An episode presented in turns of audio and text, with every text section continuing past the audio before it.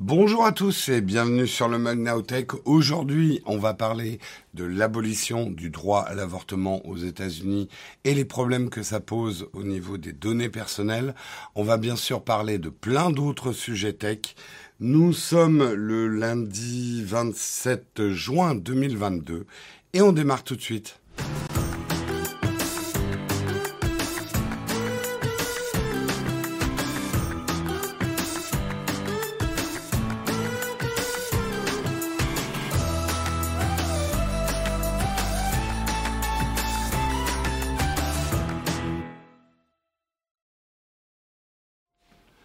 Bonjour à tous, j'espère que vous allez bien, que vous avez passé un bon week-end. Je suis un petit peu enroué encore aujourd'hui.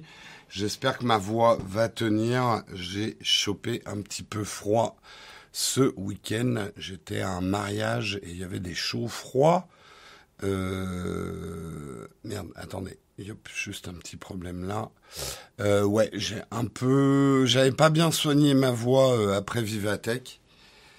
Et je me suis refait un chaud froid là-dessus.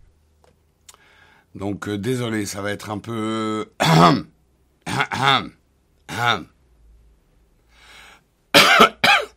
Et j'ai pas racheté mon produit miracle pour la voix, il faut que j'en rachète. Je crois que j'en ai encore, mais il doit être périmé. Il faut que je, faut que je rachète une bouteille neuve. Euh, mais ça va, j'arrive à parler. Il faut pas trop que je pousse ma voix. Est-ce que vous avez passé un bon week-end tous? J'ouvre juste mon ordi, j'avais oublié de le faire pour voir les subs. Yep. Alors, attendez. Ouh, ça sub bien ce matin, j'entends. J'entends, j'entends. Yep. Elle. attendez, il faut que j'ouvre ça. Ah, mais tais-toi, toi. Hop, j'y suis presque, j'y suis presque. Ah oui, il y a clairement besoin de sub là. Vérifiez tous vos primes là. Petit check. Euh, merci beaucoup en tout cas Mediosam pour ton 16e mois d'abonnement. Merci Pépito Nicolas Zone pour ton 5e mois d'abonnement. Merci Barnac 2301 pour ton deuxième mois d'abonnement. Euh, merci Invator pour ton Prime. Merci Doriang 31 pour ton Prime. C'était il y a trois jours, mais je te remercie quand même. J'ai bien une idée pour pas trop pousser ta voix. Que je termine à l'heure Aïe, aïe, aïe. Ça va être dur, ça. Euh, merci Sansax 73 euh, pour ton quatrième mois d'abonnement. Merci Claricule pour ton quatorzième mois d'abonnement. Et nous sommes dans le train de la hype. Chouchou Ça y est, un lundi dans le train de la hype, tout va mieux, ma voix est guérie. Retour de l'être aimé, bonheur dans la famille.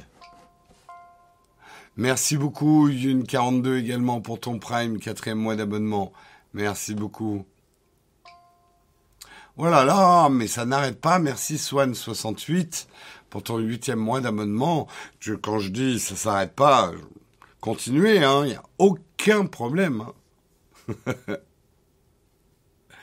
ouais, c'était très sympa. C'était le mariage effectivement de Quentin pour ceux qui le connaissent. Euh, j'ai pas posté parce que je respecte euh, sa vie privée, mais vous l'avez vu certainement pour ceux qui suivent Quentin sur euh, sur son flux Instagram. Très beau mariage, mais il faisait très froid. Il faisait très très froid. Alors moi j'ai un remède absolument miracle pour les voix cassées maintenant. Le seul truc c'est que j'en ai pas racheté. Ça s'appelle l'élixir du Bolchoï. On trouve ça à la pharmacie du théâtre français à Paris. C'est ce que prennent les acteurs quand ils ont une extinction de voix. C'est radical. Les cuillères de miel, c'est rien à côté, quoi. Mais il faut que j'en achète. Il faut juste que je pense à en acheter. Euh, est-ce que les NT, ça marche pour la hype? Euh, Non, je crois pas. Non, non, je suis même quasiment sûr que non. Tout à fait. Merci Bad Wolfie qui a offert un abonnement à Mélanie du 85. Merci beaucoup à toi. Euh, je suis là pour entendre les critiques sur les USA. Oh, oh, oh, oh On va en parler, c'est pas non plus le sujet du jour. Euh, on va parler plutôt des données personnelles dans ce qui arrive aux États-Unis, parce qu'on fait quand même de la tech. Mais euh, effectivement, on va en parler. Ben justement, je vous propose sans transition qu'on regarde un petit peu les sujets qu'on va aborder aujourd'hui. On va parler effectivement des données personnelles qui sont source d'inquiétude après l'abolition du droit à l'avortement aux États-Unis. On parlera, on continuera un peu sur le même thème, mais pas exactement. Euh, la Chine qui oblige les influenceurs à disposer d'une certification pour parler de certains sujets. Euh, on parlera également d'iOS 16 et des AirPods Max qui sont plus efficaces avec cette version en tout cas, qui auront une meilleure durée de vie au niveau de la batterie et je vous expliquerai pourquoi. Nous parlerons également d'une nouvelle série sur euh, Netflix, une série faite par The Verge qu'on connaît bien, euh, qui est une série qui s'appelle The Future of. Euh, c'est un peu l'inverse schématiquement de Black Mirror assez intéressant. J'ai vu les deux premiers épisodes hier. Je vous dirai ce que j'en pense. On parlera également de Samsung qui a menti. Ces smartphones Galaxy ne sont pas si étanches que ça. Et du coup, ils se prennent une grosse amende en Australie. Euh, et nous terminerons bien sûr avec notre merveilleux sponsor Onei, que nous avons encore pendant deux jours. Normalement, le, la campagne de sponsor s'arrête mercredi mais euh, nous les avons encore aujourd'hui, donc je vous en parlerai. Et si on a le temps, on terminera avec un corne fac, parce que ça fait longtemps qu'on n'en a pas fait. Voilà pour le programme du jour, j'espère qu'il vous va, j'en ai pas d'autres, et je vous propose de lancer tout de suite le kawa.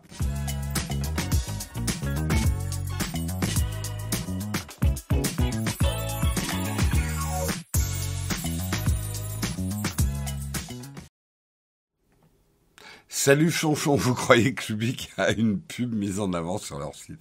Il y a de ça, ouais. Hmm, merci beaucoup Static Official également pour ton Prime. Le train de la hype est là, c'est magnifique. Merci Lightimer pour euh, ton abonnement. Merci deuxième mois d'abonnement. Merci à toi. Comme vous le voyez, j'ai la voix un peu fragile ce matin, donc vous étonnez pas si ça décroche. Rien de grave. Merci Astreros pour ton prime également. Ça régale ce matin. Ça régale, ça régale. Euh, on va commencer effectivement euh, par un article de Capital, les données personnelles source d'inquiétude après l'abolition du droit de l'avortement à l'avortement pardon aux États-Unis. Je trouve que c'est au-delà de ce qui se passe actuellement aux États-Unis, euh, c'est un article qui est très intéressant parce que vous êtes souvent, encore un bon nombre d'entre vous, à dire mais mes données personnelles, c'est pas très grave, j'ai rien à cacher, j'ai rien à me reprocher. On voit avec ce qui se passe aux États-Unis qu'un changement de politique où très schématiquement le pays est divisé en deux, euh, la moitié est plutôt euh, pour cette abolition du droit à l'avortement l'autre moitié est farouchement contre. Ne l'oublions pas. Hein. Euh, qu'un système politique comme celui des États-Unis, avec une Cour suprême euh, qui a un droit euh, très fort quand même aux États-Unis, quand une décision politique est prise comme ça, à quel point l'ambiance peut changer et à quel point justement les données personnelles, ça devient très très touchy dans ce cas-là. Merci beaucoup Artelis 21 pour ton Prime, 16e mois d'abonnement. Merci, merci. Euh, pourquoi offrir un abonnement? Je comprends pas. Bah, pour être sympa. Mais peut-être que tu comprends pas ce que c'est que d'être sympa. non, je plaisante, je plaisante. Euh, alors, euh, ouais, c'est pas 50-50, je schématise. S'il vous plaît, bon, après, tout le monde a le droit de s'exprimer, mais attention, la modération est là. Euh, on va pas parler de l'avortement dans cet article, on va plutôt parler des dangers qu'il peut y avoir avec les données personnelles quand une telle décision est prise par un pays. Euh, donc ne faisons pas trop déraper effectivement sur vos prises de position personnelles sur le droit à l'avortement. Euh, On... Pardon. On sait qu'aux États-Unis, c'est c'est une promesse que Donald Trump avait fait à son électorat, l'abolition du droit à l'avortement. Il y arrivait en utilisant le système politique américain, pardon, en installant euh, trois, euh, trois juges conservateurs euh, la Cour suprême des États-Unis. La Cour suprême, c'est vraiment une instance politique euh, aux États-Unis, supérieure au pouvoir même du président, euh, dont les postes sont à vie. Euh, et qui peuvent prendre certaines décisions, alors pas toutes, hein. la séparation du pouvoir a, bien lieu aux États-Unis, mais on s'aperçoit à quel point justement la séparation des pouvoirs, parfois, ça peut être aussi, ça peut se retourner. Euh, et qui ont aboli effectivement une loi qui date de 73, euh, qui garantissait le droit à l'avortement à toutes les Américaines, et euh, qui ont, alors ils n'ont pas aboli ce droit à l'avortement, mais maintenant ils permettent aux États de prendre des décisions, cette décision eux-mêmes. Donc en fait, ils ont aboli le droit fédéral à l'avortement euh, pour en faire un droit État par État. Or, on sait qu'un certain nombre d'États aux États-Unis sont farouchement euh, contre l'avortement pour tout un tas de raisons dans lesquelles on ne va pas rentrer forcément ce matin. Je vous lis un petit peu l'article. La recherche d'un planning familial sur Google, une discussion avec une amie enceinte sur Facebook, ou des données sur une application de suivi de cycle menstruel, autant de données numériques qui pourraient être retenues contre les femmes et leurs potentiels complices en cas d'avortement dans certains États américains. La différence entre aujourd'hui et la dernière fois que l'avortement était illégal aux États-Unis, c'est que nous vivons dans une ère de surveillance en ligne sans précédent, a réagi sur Twitter ce dimanche 26 juin Eva Galpering, directrice de la cybersécurité de l'ONG Electronic Frontier Foundation, l'EFF. Comme cette dernière, des associations de défense des droits humains et des élus démocrates ont appelé les grandes plateformes technologiques à mieux protéger les données personnelles. Si les entreprises de la tech ne veulent pas que leurs données se transforment en souricières, elles doivent cesser de récolter ces données maintenant. Il ne faut pas les vendre et il ne faut pas les avoir quand les mandats de justice arriveront. Les informations récoltées sont anonymisées, certes, mais elles restent accessibles pour les autorités munies d'un mandat. Or, après la décision de la Cour suprême aux États-Unis, de nombreux États conservateurs ont déjà prévu de bannir les interruptions volontaires de, grossesse sur leur sol. Certaines lois adoptées avant même l'arrêt de la Cour suprême, comme au Texas en septembre, encouragent de simples citoyens à lancer des poursuites contre des, femmes soupçonnées d'avoir avorté ou des personnes les ayant euh, aider à avorter. Même un chauffeur Uber qui les aurait amenés à la clinique, par exemple, pourrait être attaqué. Les technologies de Google risquent donc de devenir des outils pour des extrémistes qui veulent réprimander les personnes en quête de soins de santé liés à la reproduction, ont écrit 42 élus américains dans une lettre ouverte adressée fin mai aux dirigeants de Google, Sundar Pichai. Euh, bien évidemment, euh, cette restriction de la collecte de données euh, leur modèle économique. Mais justement, si ça sape leur modèle économique, c'est ce que dit Corinne McSherry, directrice juridique de l'ONG EFF, donc Electronic Frontier Foundation, euh, si cela sape leur modèle économique, il est temps de changer de modèle économique. La liste des recommandations à l'intention des plateformes, récolter moins de données, les chiffrer, ne pas les partager avec des acteurs douteux, ne pas obliger les utilisateurs à s'authentifier. Elles appellent aussi à ne pas céder à toutes les éventuelles demandes comme un mandat qui exigerait des informations sur tous les smartphones à proximité d'un planning familial. Elles leur conseillent de servir pour les utilisatrices aujourd'hui aux États-Unis euh, elle leur conseille de se servir de moteurs de recherche moins gourmands en données, comme DuckDuckGo, des messageries cryptées comme Signal ou ProtonMail, et même de réseaux virtuels privés VPN. Des outils numériques prisés par les militants et journalistes dans les pays autoritaires. Sur TikTok et Instagram, des influenceurs des influenceuses pardon, appellent en outre à supprimer les applications mobiles pour la fertilité ou la contraception. Natural Cycle, Natural Cycle a entrepris de créer une expérience complètement anonyme, a déclaré vendredi Linda Berglund, euh, euh, cofondatrice de cette application, donc de suivi de cycle, euh, sur Twitter. L'objectif est de faire en sorte que personne, pas même Natural Cycle, ne puisse identifier l'utilisatrice. Mais au-delà des entreprises et des citoyens, la responsabilité de protéger les données sensibles devrait revenir aux autorités. Ce n'est pas aux individus de trouver comment supprimer leurs traces et quelles applis sont sûres ou pas. C'est à nous, au gouvernement, de faire notre travail, a estimé vendredi Sarah Jacobs, une parlementaire démocrate interviewée par l'AFT. Début juin, elle a déposé au Congrès un projet de loi My Body, My Data Act qui obligerait notamment les entreprises à ne récolter que les informations de santé strictement nécessaires pour fournir leurs services. La Californie et certains États américains ont adopté ces dernières années des lois pour mieux encadrer la confidentialité des informations personnelles en ligne, mais le Congrès n'arrive pas à se mettre d'accord sur une loi fédérale. Voilà où on en est. Euh, voilà où on en est. Euh, je lis rapidement ce que vous êtes en train de dire. Alors déjà, Faire l'erreur de croire que ça ne peut arriver qu'aux États-Unis, c'est une erreur grossière et bête. Oui, en France, notre position sur la liberté d'avortement est différente. Nous avons beaucoup moins de lobbying euh, de religieux évangélistes euh, farouchement euh, opposés à l'avortement, quitte à en devenir presque meurtriers contre l'avortement. Je ne rappelle pas les histoires, mais vous les connaissez. Certes, nous n'avons pas ça en France. Néanmoins, euh, et toutes les femmes vous le diront, euh, le droit à l'avortement est un droit fragile. Les choses peuvent bouger très rapidement. C'est même pas la peine de regarder des séries d'anticipation sur ce type de sujet.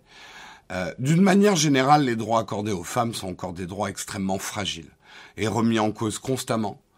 Et, effectivement, aujourd'hui, la question se pose pour tous mais spécifiquement les femmes aujourd'hui Dans quelle mesure les données personnelles que je donne pour avoir un certain nombre d'accès et de services sur Internet ne peuvent pas se retourner contre moi, même pénalement. Et là, on est vraiment dans l'illustration parfaite de même si vous avez rien à vous reprocher, votre data peut se retourner contre vous. Donc tous ceux qui nous tiennent toujours ce discours je n'ai rien à me reprocher, c'est pas grave le data, on est dans l'exemple type où vous, votre fille, votre femme pourrait euh, se retrouver euh, quand on voit que certains États américains encouragent la délation des femmes qui chercheraient à se faire avorter, euh, vous comprenez bien le risque quand même. Et pourquoi ces données, même si elles sont anonymisées pour la pub, ce que je vous dis souvent, elles sont anonymisées pour la pub. On ne sait pas le nom, forcément euh, le lien entre le nom et l'adresse d'une femme qui aurait donné tel ou tel élément. Sachez que si un mandat arrive, par contre, euh, ces données existent même si on les utilise pas pour la pub. Mais ces données sont vraiment très collectées parce que vous imaginez bien la valeur commerciale de, des données liées à la reproduction. Une femme qui est enceinte, ça veut dire potentiellement énormément de produits à vendre au couple. Euh, ou, euh, ou à la femme, euh, des produits de naissance, etc. C'est une donnée marketing qui a énormément de valeur. Donc bien évidemment des discussions sur l'enfantement, sur la reproduction, sur l'avortement, sont des données hautement suivies par euh, les entreprises dont le business model est la collecte de données.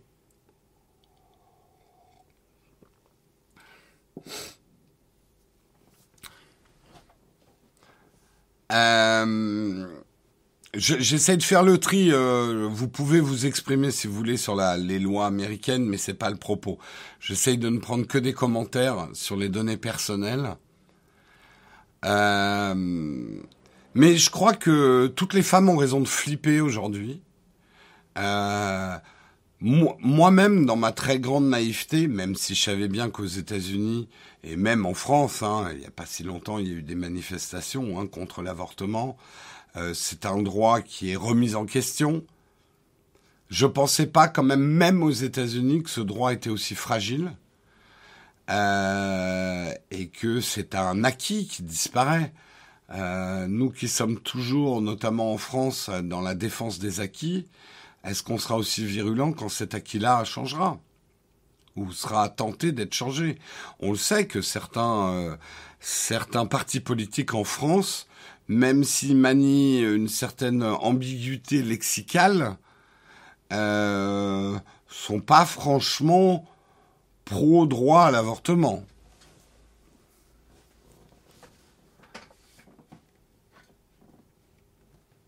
Oui, oui, les partisans anti-avortement progressent, hein, tout à fait. Tout à fait, tout à fait. Donc on n'est pas là pour parler effectivement du droit à l'avortement. Euh, j'aimerais qu'on extrapole un petit peu le débat. Le droit à l'avortement est quand même... Euh,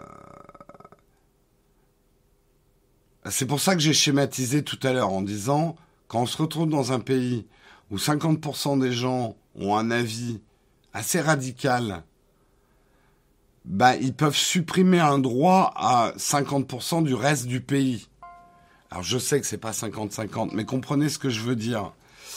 Euh, des personnes qui sont farouchement opposées à quelque chose et qui arrivent par lobbying, par pouvoir politique, par élu, etc., à changer la loi pour tous, euh, c'est là que les données personnelles peuvent se retourner contre une grande partie de la population.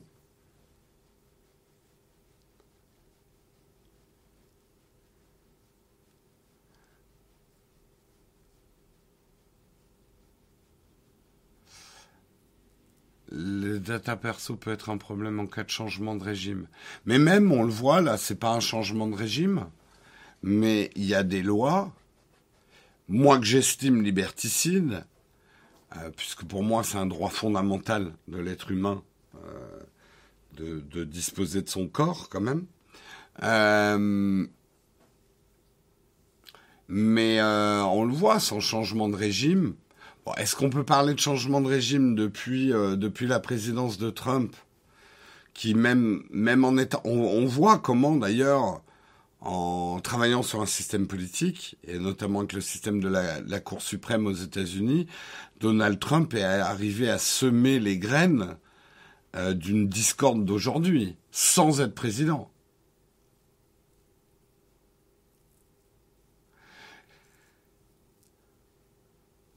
Donc, et euh, faut le savoir, et c'est ça qui est super triste. Je parle, là, on va pas parler forcément de Google, de Facebook qui prennent des données personnelles parce que c'est leur business model. Mais euh, c'est vrai que des applications de suivi de cycle sont un vrai euh, progrès pour les femmes. Et ce progrès, bah là, on est en train de leur dire, il faut pas utiliser ces applications de suivi de cycle c'est trop dangereux. On, est en train de basculer effectivement dans une série, euh, une, série, euh, merde, comment elle s'appelle euh, Ah, j'essaie de retrouver le nom de la série. où on voit effectivement, avec le recul des naissances, les Handmaid's, oui, Tale, série qui fait froid dans le dos mais on s'aperçoit qu'on n'en est pas si loin. La servante écarlate en français. On n'en est pas si loin, on regarde ça en se disant ça n'arrivera jamais, mais ça arrive. Là, quand, on pense quand même que des femmes vont devoir, euh, pour parler de l'avortement, utiliser des solutions secrètes de dissimulation, on en est là. On en est là. On n'en revient même pas dans les années 70, parce que c'est justement dans les années 70 que le droit à l'avortement a fait des progrès. On est en train de revenir dans les années 50. On est en train de revenir début du siècle avec l'interdiction du droit à l'avortement. Et on le sait, tout ça ne va engendrer que des drames.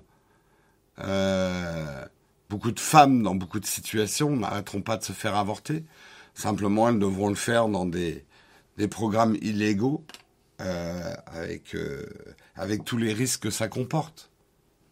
C'est un très mauvais pas en arrière. Ne croyez pas que ça se limitera aux États-Unis. 150 ans en arrière, ouais. C'est euh, assez terrible. Alors,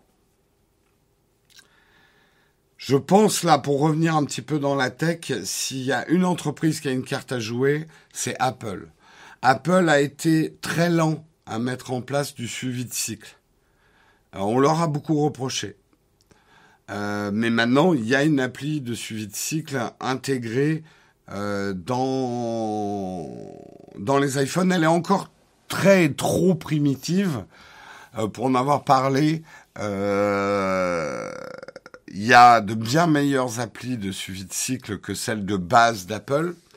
On sait que Apple a quand même tenu tête au gouvernement américain à moult reprises sur euh, la confidentialité des, de ces données, en expliquant qu'elle ne pouvait pas et ne voulait pas, même sous mandat fédéral, euh, donner euh, ces données-là, justement, aux, instances policières. On les a beaucoup critiquées à cette époque-là, puisque ça concernait un terroriste.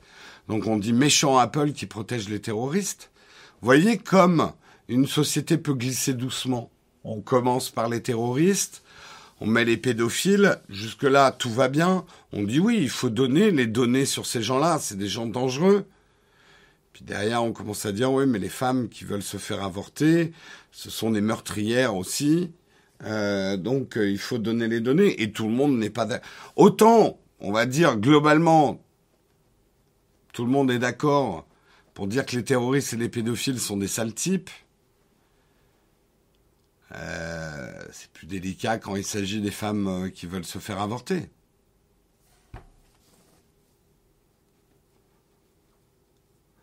Donc, ouais, je pense que Apple aurait vraiment une carte à jouer là-dessus. On espère qu'ils vont se réveiller. On espère que les autres vont suivre. Traditionnellement, quand même, les Google, les Meta, les Apple sont plutôt dans le camp progressiste aux États-Unis et voient d'un très mauvais œil euh, ce retour en arrière aux États-Unis. Beaucoup de sociétés tech ont déjà signalé qu'elles payeront le voyage à leurs employés si elles veulent un avortement. Euh, donc sont en train de trouver des solutions pour contourner effectivement euh, ces problèmes-là.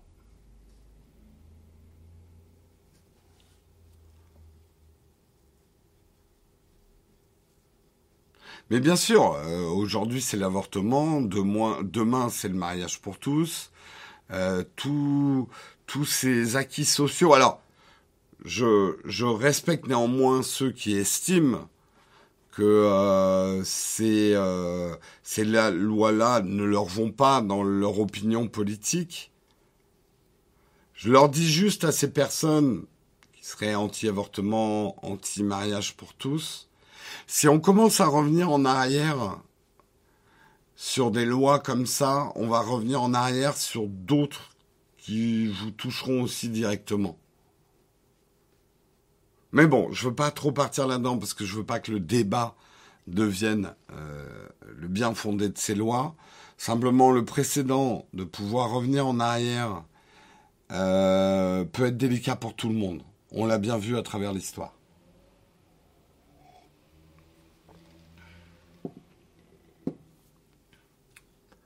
Et tout le problème euh, aux États-Unis, c'est que euh, l'abolition du droit à l'avortement dans certains États n'empêchera pas l'avortement, va permettre à des personnes qui ont les moyens de continuer à se faire avorter. Euh, mais pour les personnes de milieux défavorisés, les personnes pauvres, ça va être des drames humains à répétition. Ça va être le grand retour des méthodes d'avortement euh, clandestines avec des morts. Ça va faire des morts, c'est tout. C'est ça, on peut être contre l'avortement et on se lance pas dans le débat, mais euh, l'avortement a toujours existé. Euh, simplement, il se faisait dans des conditions dégueulasses autrefois, euh, parce que c'était interdit. Donc vous préférez quoi? Que des gens meurent parce qu'elles sont obligées de faire ça en contrebande? Bah, voilà. Je sais que le sujet n'est pas agréable un lundi matin et que ça plaît pas à tout le monde, mais non, j'avancerai pas. Je pense que c'est important qu'on en parle. Je pense que c'est important qu'on en parle au niveau justement de vos datas, au niveau de vos données personnelles. Là, vous voyez en vrai en quoi des données personnelles qui sont utilisées à des fins publicitaires sont pas forcément dangereuses en soi, qui sont juste chiantes, mais pensez à ce qui est en train d'arriver en ce moment aux États-Unis, la prochaine fois que vous direz mes données personnelles, je m'en fous, je n'ai rien à cacher.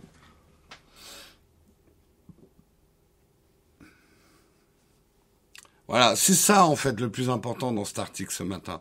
C'est que certains d'entre vous qui continuent à penser que les données personnelles sont pas quelque chose de très grave et que ça vaut le coup de les donner sans regarder juste pour avoir un internet gratuit, ça les fera peut-être réfléchir.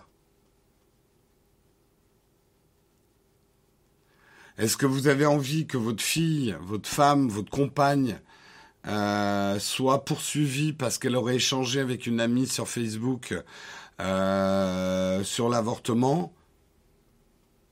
Moi non.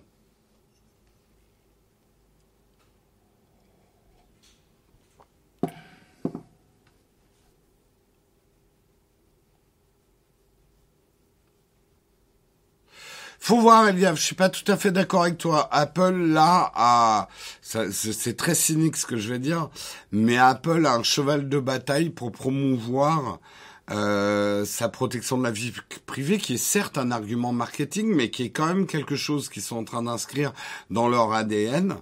Euh, Apple, alors je sais qu'ils ont donné leurs données en Chine, mais aux États-Unis, ils ont résisté au gouvernement euh, en ne donnant pas des données.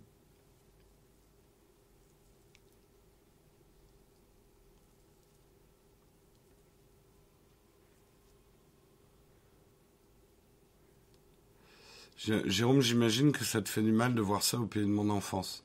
Oui, mais je me dis aussi que ça arrive aux États-Unis, mais ça peut arriver de partout. Tu vois, je ne pense pas que les États-Unis, je sais qu'il y a des différences, mais je ne pense pas que les États-Unis, d'abord, le droit à l'avortement n'est pas obtenu euh, dans le monde entier, et euh, on voit qu'il peut être mis en cause assez rapidement. Ouais. Après, on est là euh, à se moquer des contradictions américaines qui promeut les armes à feu, qui sont pour la peine de mort, mais qui derrière vont être pro-life. Alors on s'amuse beaucoup de ces contradictions. Regardons, euh, regardons devant notre porte. Euh, certes, il y a un peu moins d'outrance, mais il y a des idées extrêmement insidieuses en ce moment en France. Hein.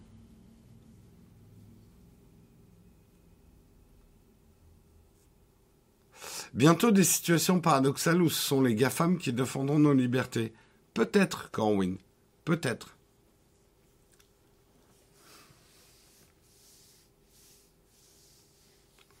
Et puis, il y a des interdictions radicales de l'avortement. Il y a des... Il y a des lois aussi qui rendent l'avortement difficile. Euh, donc il y a d'autres moyens, entre guillemets, d'abolir l'avortement que de l'abolir. On peut le rendre compliqué on peut le rendre complexe. On connaît hein, la vieille astuce dans certains pays qui limite le droit à l'avortement sur des durées très courtes après la fécondation euh, et qui derrière font traîner les dossiers. Et du coup, les femmes se retrouvent, il est trop tard pour avorter. Il y a plein de, il de manières de pas interdire l'avortement directement, mais de le freiner en fait.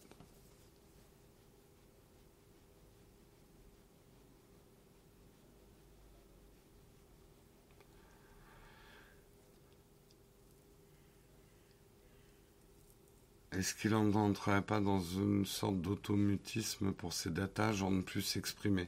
Bah, Je pense qu'il faut renforcer sa vigilance. Aujourd'hui, pour beaucoup d'entre nous, et moi aussi, hein, je suis un peu endormi. Je me dis, ouais, bon, ok, là j'ai fait un truc sur Google, ça va, c'est pas bien grave. Et puis on est pressé. On fait le truc, on se dit, oh, de toute façon, j'ai rien fait de mal là. Je pense qu'il faut qu'on soit de plus en plus vigilant. Ça, je sais que Guillaume est très en avance sur moi là-dessus, mais lui aussi le dit parfois, bah oui, il utilise Google et tout. Moi, j'ai commencé mon shift petit à petit. Par exemple, maintenant, sur mon iPhone, j'utilise de plus en plus le navigateur sur mon iPad et sur mon iPhone. J'utilise plutôt Safari et je suis en train de changer mon moteur de recherche. Donc oui, je commence.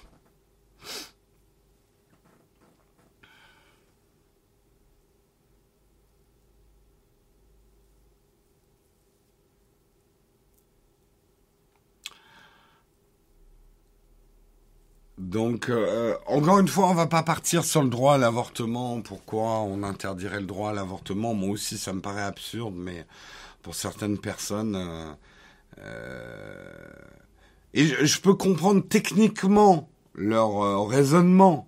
Les pro-life, c'est qu'on n'a pas le droit de décider de la vie. En fait, après, le paradoxe, c'est que c'est les mêmes personnes qui vont être pour le, la peine de mort, mais euh, en gros, les personnes anti-avortement disent que c'est un, c'est tuer une vie potentielle. Donc le débat après se porte sur le fait est-ce que un fœtus est un être humain, un potentiel de vie ou simplement euh, une masse inerte qui n'a pas encore de conscience? Donc c'est des débats philosophiques en fait euh, sur l'avortement.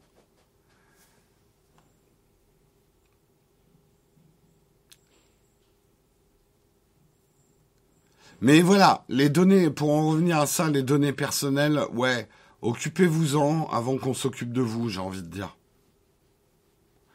Et euh, ça peut commencer par des petites choses. Ça peut commencer par commencer à migrer, euh, arrêter le Gmail.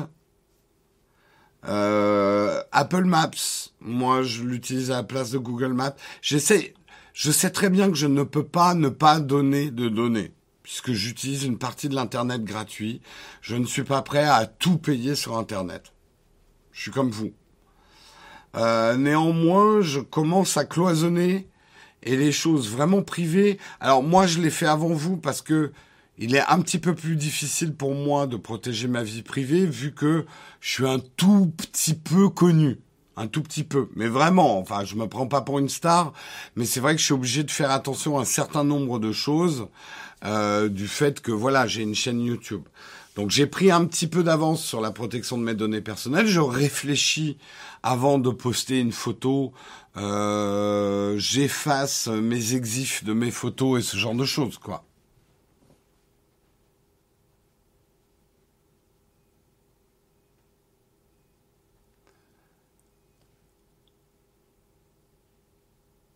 Apple, si vous utilisez vraiment que des produits Apple sans jamais laisser la moindre info dans Google, ça protège, même si c'est pas open source et qu'on peut pas vérifier à 100%. Moi, j'y crois que Apple, tant que je n'utilise pas des produits Google sur mon Apple, euh, me protège. J'y crois pour une raison certains vont me traiter de naïf, mais euh, chacun son, son truc. Moi, j'y crois. Pourquoi je crois qu'Apple protège? C'est que Apple, aujourd'hui, en tout cas, a zéro business dans la vente de données. Donc, en fait, ça leur changerait rien de vendre, de d'utiliser nos données. Alors ils les utilisent hein, pour perfectionner leur logiciel. Ils ont un tout petit programme publicitaire quand même dans l'App Store. Ne le l'excluons pas complètement, mais c'est vrai qu'ils ne vendent pas euh, d'espace publicitaire personnalisé.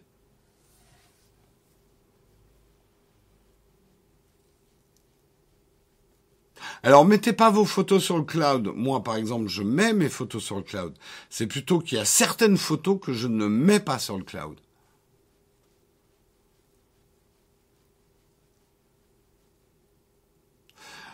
Je vois que les débats sont en train de partir sur l'avortement. Merci de continuer ce type de débat, en PM, en message privé si vous pouvez, parce que c'est pas vraiment le débat euh, qui a qu'il est intéressant d'avoir ici. Allez, euh, mais tu as tout à fait le droit de, ne pas y croire, hein, Soma le. Hein. Moi, je fais part de ce que je crois moi.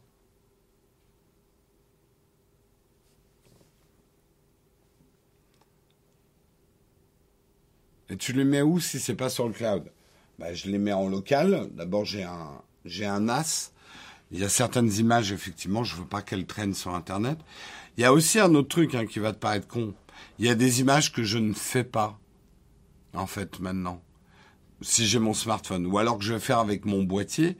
Je sais que sur mon boîtier, les images sont pas instantanément enregistrées quelque part sur le, le cloud. Euh, bah, euh, voilà, je te donne l'exemple. J'étais à un mariage ce week-end. Il y a plein de photos, elles sont que pour moi, quoi. Et si je les mets sur le cloud, je vais plutôt les mettre sur Apple.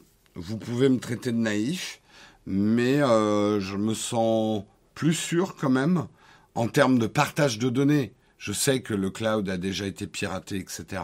Je le sais tout ça, mais je les mettrai pas sur Google Photos, quoi.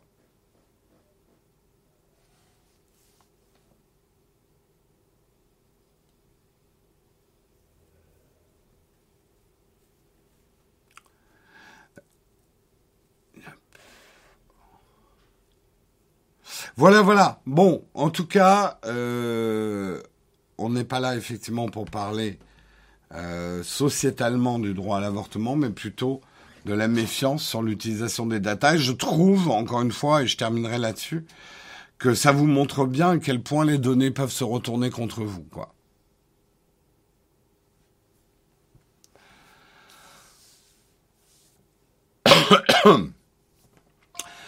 Euh, allez, on continue. On va parler d'un article de Siècle Digital. On continue un petit peu sur la même tendance. On va parler de la Chine. Hein la Chine qui va obliger ses influenceurs à disposer d'une certification pour parler de certains sujets. Vous savez le commentaire un petit peu rageux que vous mettez parfois sur certains youtubeurs. Oui, les youtubeurs ne devraient pas avoir le droit de s'exprimer sur tel ou tel sujet, ce ne sont pas des spécialistes. On a beaucoup vu ça, hein avec, euh, avec les antivax, etc. Euh, mais qui tu es pour donner une opinion? T'es même pas un médecin, etc. Bah, la dérive justement de ce type de, de, de pensée, bah, c'est ce qui arrive en Chine. Face aux critiques contre sa politique sanitaire, Pékin poursuit sa stratégie de censure de contenu en ligne. À l'approche du 20e congrès du parti en novembre, Jinping, euh, Jin, bon, J'y arrivais pas. Jinping veut s'assurer un troisième mandat en faisant taire les voix d'opposition. La Chine s'attaque maintenant aux influenceurs pour limiter leurs paroles. Euh, ce 21 juin, le gouvernement a dit vouloir lutter contre la désinformation en obligeant certains créateurs de contenu à posséder une certification. Les contenus ciblés sont principalement ceux traitant de la santé, de finances et de droit. Les plateformes et les applications de live streaming seront les premières à être prises pour cible. En Chine, les applications de diffusion les plus populaires sont Douyin, la version chinoise de TikTok, et Kuaishou, la plateforme de live stream du géant Tencent. 700 millions de Chinois, soit 68% de la population, regardent régulièrement des contenus vidéo sur Internet. Pékin veut réguler la publication euh, d'informations d'influenceurs avant même que l'information ne soit partagée. Le gouvernement fait donc le choix de valider lui-même les créateurs qui pourront publier certains types de contenus. Donc vous aurez des créateurs assermentés par l'État chinois.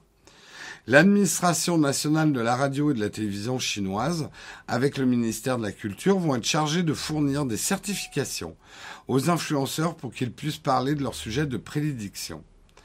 Quant aux plateformes de diffusion, c'est à elles que revienne la responsabilité de vérifier que les créateurs qui publient chez eux possèdent des autorisations pour parler de médecine, de finance, de droit ou même d'éducation.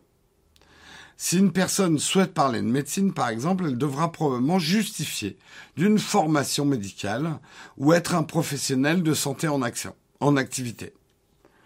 Euh, la Chine enchaîne depuis plusieurs années les mesures pour réguler le numérique et censurer la parole sur les réseaux sociaux. Début 2020, le pays avait bloqué tous les messages concernant la pandémie pour cacher la réalité des faits. Aujourd'hui, l'objectif des autorités est de bloquer toutes les critiques contre sa gestion de la crise et ses retombées économiques. Début juin, l'influenceur chinois, chinois, pardon, chinois Lin Zhangqi a disparu des réseaux après avoir évoqué les événements de la place Tiananmen en montrant un gâteau en forme de char dans une vidéo en direct.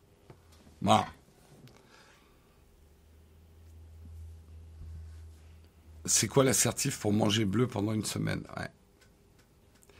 Donc, je voyez parfois, et moi-même, hein, moi-même le premier, quand je vois certains influenceurs parler de sujets où visiblement ils y connaissent rien, je suis le premier à m'énerver en disant mais putain, on voit que t'as pas fait d'études sur le sujet, quoi. Tu dis n'importe quoi je m'énerve tout seul devant, devant mon iPad. Quand je vois euh, un, streamer lifestyle s'exprimer sur la tech et qui dit des conneries, j'ai envie de dire, mais putain, il devrait y avoir un droit quand même euh, de, de parler de la tech. Euh, nous, on a une formation quand même. On est des gens sérieux. Ce que les journalistes vont dire, attends, Jérôme, t'as jamais suivi de formation dans la tech. D'où tu parles de la tech? Es-tu légitime pour parler de tech, toi qui n'y connais rien? Le nombre de fois où j'ai des commentaires me disant, Jérôme, tu n'es pas légitime pour parler de tel ou tel sujet. Tu parles de Windows, tu connais rien, t'as même pas une certification. Euh, euh, Microsoft pour parler de Windows. Voyez comment on peut déraper vite. Alors oui, c'est énervant parfois d'entendre des gens s'exprimer sur des sujets où ils ne sont pas qualifiés. Mais à exiger qu'ils soient qualifiés pour s'exprimer des sujets, bah, c'est la porte ouverte à voilà des choses qui arrivent en Chine. Tu n'as pas le droit de parler de médecine si tu n'es pas de médecin. Et puis après, ils vont te dire, oui, alors, tu as le droit de parler de médecine si tu es médecin, un médecin qui est d'accord avec la politique sanitaire du pays. Donc, regardez la dérive. Demain, on dit, bon, il y en a marre. Les influenceurs tech, ils disent n'importe quoi. Il faut réglementer. L'influenceur tech doit avoir une formation euh, au moins d'ingénieur euh, qui sache un petit peu de quoi il parle. Jusque-là, tout va bien. Encore que c'est chiant. Mais bon, tout va bien. Après, on va dire, oui, non, non, non, mais attention, il faut qu'il ait une certification d'ingénieur euh, dans les grandes écoles du pays.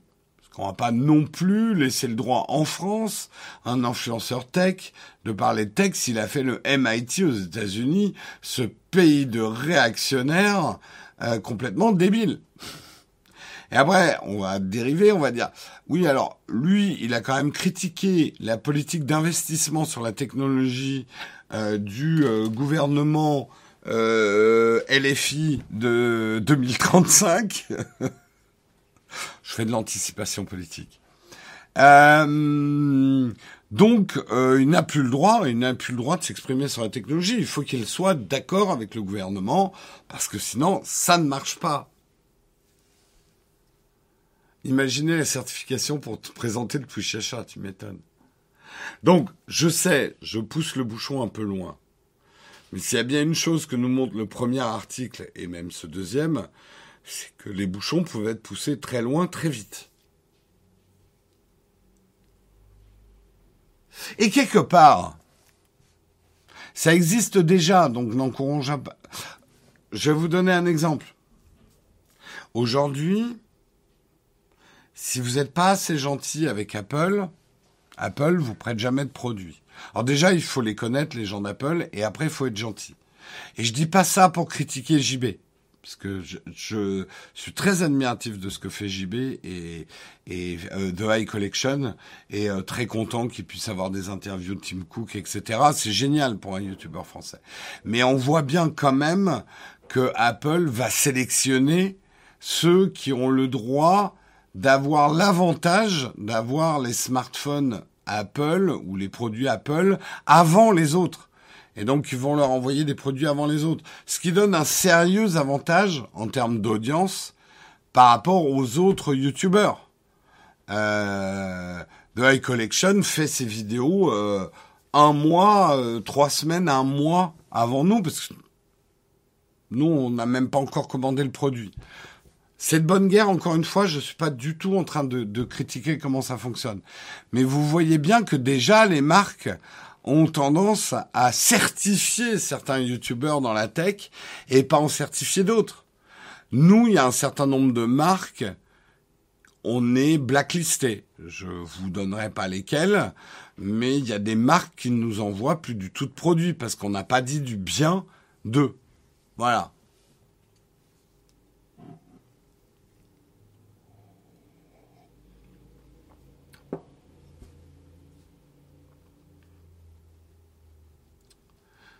Attention, vous confondez pas les sponsors avec les marques, même s'il peut y avoir une confusion possible.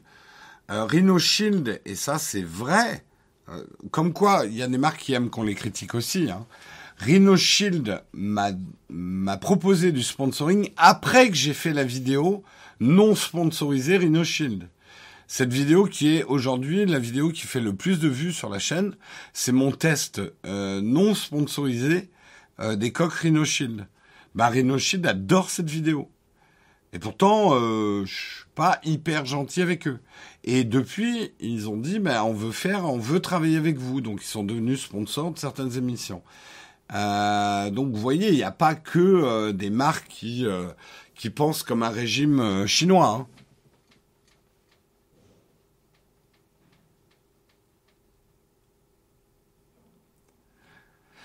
C'était juste pour dire, Oxygène, tu dis venant d'une marque, c'est plutôt logique et légitime, venant d'un État, c'est plus inquiétant. La question peut se poser. La question peut se poser. Est-ce que, euh, justement, en termes d'État, on n'aurait pas à interdire aux marques de favoriser certains influenceurs et d'en défavoriser d'autres? Euh, On se bat beaucoup sur le droit des consommateurs à être informés des produits et on laisse faire quand même une situation euh, qui fait que les informations consommateurs vont passer en priorité par des influenceurs qui euh, qui travaillent bien avec une marque. Je sais, c'est un problème extrêmement complexe, mais je peux pas m'empêcher de poser quand même cette question.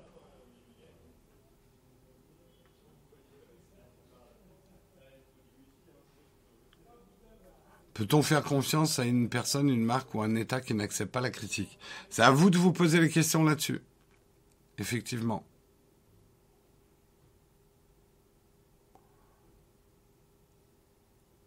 Et vous qui dites souvent, vous êtes euh, Jérôme et Guillaume, vous êtes des Apple fanboys complètement aveugles, euh, pigeons, moutons, tout ce que vous voulez bah, c'est que vous regardez mal nos vidéos parce qu'on n'est vraiment pas tendre avec Apple dans pas mal de vidéos. Hein.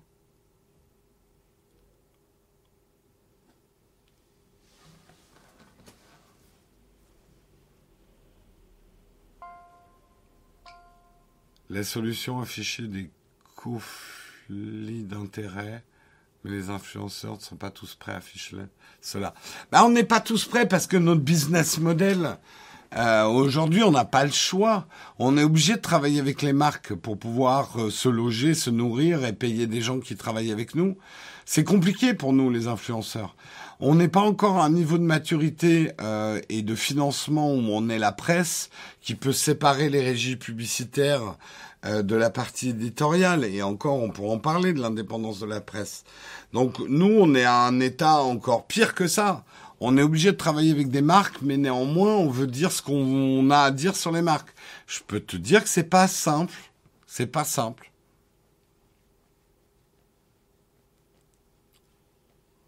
Vu de votre côté, vous, c'est simple. Ah, vous êtes des menteurs, les influenceurs. Ah, vous travaillez trop avec des marques, boycott et tout. Mais c'est parce que vous, et je vous dis pas que vous devriez, mais vous, vous vous posez jamais la question de comment on peut faire notre business model, comment on peut vivre de ce qu'on fait.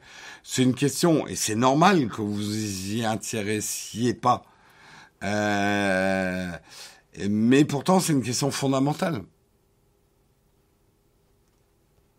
Votre fantasme de l'influenceur 100% objectif, incorruptible, c'est un influenceur qui a arrêté il y a 5 ans parce qu'il ne dégageait absolument pas de quoi même rentabiliser le temps que lui prenaient ses vidéos.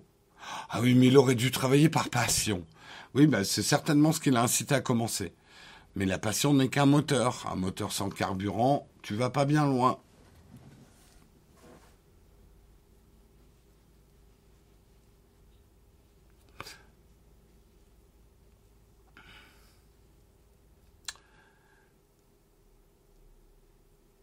Un influenceur incorruptible, c'est un rentier, ouais. Oui, il y a un peu de ça, ouais.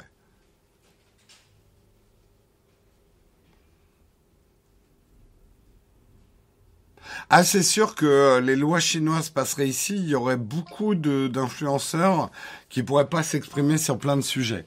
Allez, on va passer à l'article suivant, mais je remercie Bistro, Pixel pour ton 18e mois d'abonnement. Merci Zen, Zen Big Ben 28 pour ton 10e mois d'abonnement. Merci Pierriche pour ton 20e mois d'abonnement. Merci Télévore 85 pour ton 7e mois d'abonnement. Merci Pretty, Pretty euh, Boyle Flord pour ton abonnement Prime. Merci Fanatics pour ton dixième mois d'abonnement. Merci Lyon de Juillet pour ton 22e mois d'abonnement. Merci Wormhole Theory euh, pour ton 24e mois d'abonnement. Merci beaucoup à vous. Est-ce que j'ai remercié Franjaro 46 Je crois que oui. Merci beaucoup à vous. Je suis mécanicien, j'ai critiqué une formation d'un constructeur. On m'a ordonné de faire mes excuses, j'ai démissionné. Ah non, non, mais la, la dictature de certaines marques, je suis pas d'accord avec vous qu'on doit laisser passer ça. Là, pour le coup, je suis pour qu'on légifère qu'une marque n'ait pas un droit de censure envers des influenceurs ou des personnes qui critiqueraient leur business model ou leur manière de fonctionner. C'est trop de pouvoir pour les marques.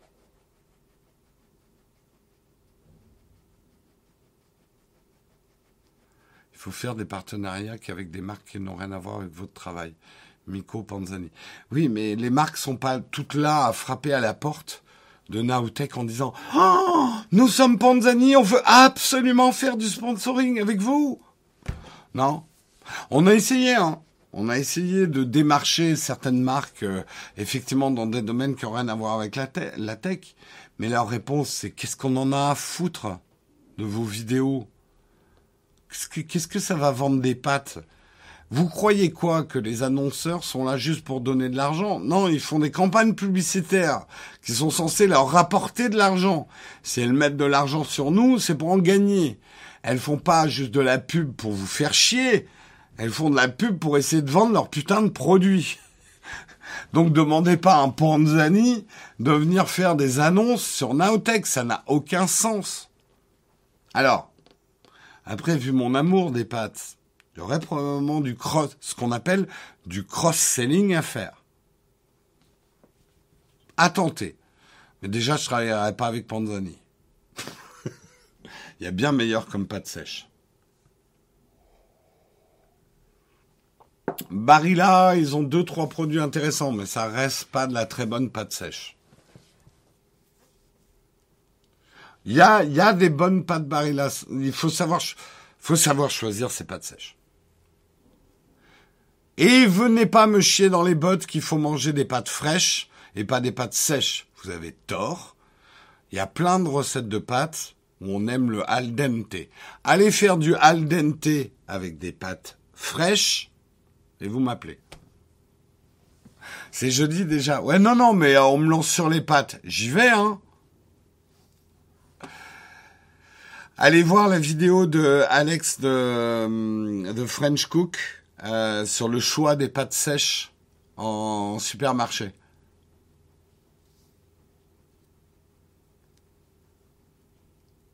Les pâtes fraîches, c'est très bien, mais vous ferez jamais du al dente avec des pâtes fraîches.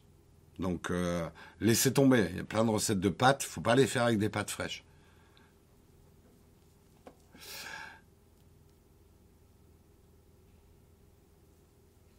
Euh... Es-tu légitime pour parler des pâtes? Pas du tout. On continue, on continue et on va pas tarder à finir. On va, on va spinner un peu pour avoir du temps pour les camps de fac. On va parler d'iOS 16 et des AirPods Max. AirPods Max que on a beaucoup critiqué à leur sortie. Allez revoir la vidéo avant de me traiter d'Apple fanboy de merde. Euh, les AirPods Max, je les ai pas achetés pour mon usage personnel. J'ai beaucoup critiqué ce produit. Il est, même aujourd'hui avec les réductions, je trouve beaucoup trop cher par rapport à ce qu'il fait. Donc arrêtez de me dire que je suis un Apple fanboy. C'est un article de iPhone.fr. Euh, avec iOS 16 en bêta, les développeurs qui possèdent des AirPods Max pourraient remarquer des changements du côté de la consommation d'énergie. Le casque sans fil supporte en effet désormais le codec, le codec L3C grâce à une mise à jour. Cette solution pour l'audio sans perte, ayant tendance à rallonger l'autonomie des appareils y faisant appel. Aucun test sur la durée n'a encore pu mesurer la différence d'endurance avant-après. Mais pour rappel, les AirPods Max disposent officiellement jusqu'à 20 heures d'écoute sur une seule charge aujourd'hui. Ça va mieux. Hein. Ceux qui ont des euh, AirPods Max m'ont déjà dit depuis quelques mois, les problèmes de batterie sont partiellement résolus par rapport à la sortie du produit. Et là, ça devrait aller encore mieux puisque effectivement, sur le papier, le support du codec Bluetooth L3C ne semble pas améliorer drastiquement la qualité de la musique, mais on sait toutefois que cette technologie est plus stable que celle disponible sur les AirPods Max précédemment et qu'elle offre une latence réduite, ce qui pourrait jouer côté appairage. Si vous aviez pour habitude de patienter un peu lors de la connexion, alors ce sera donc peut-être bientôt de l'histoire ancienne. Selon la source du jour, la carte mère des AirPods Max limiterait encore ces potentiels changements de performance. Mais sur d'autres produits comme les supposés AirPods Pro 2 euh, deuxième génération, euh, qui pourrait arriver en septembre avec une nouvelle puce disposant quant à elle de toutes les ressources nécessaires pour profiter de la mise à jour. Euh, si le codec L3C a pu être déployé, c'est en fait via une mise à jour logicielle des AirPods Max. Or, celui-ci est compatible non seulement avec les iPhones, mais aussi les iPads, les, les Apple TV, les Mac. En théorie, on peut donc supposer que vos prochains appels en visio avec Zoom et Slack devraient mieux se passer, même en bureau, si vous passez sous le macOS Ventura lors de sa sortie en fin d'année. Bref, ce codec représente a priori l'avenir de la connexion Bluetooth, permettra moins de pertes, euh, permettra moins de latence, donc permettra moins d'énergie consommée, donc plus de batterie.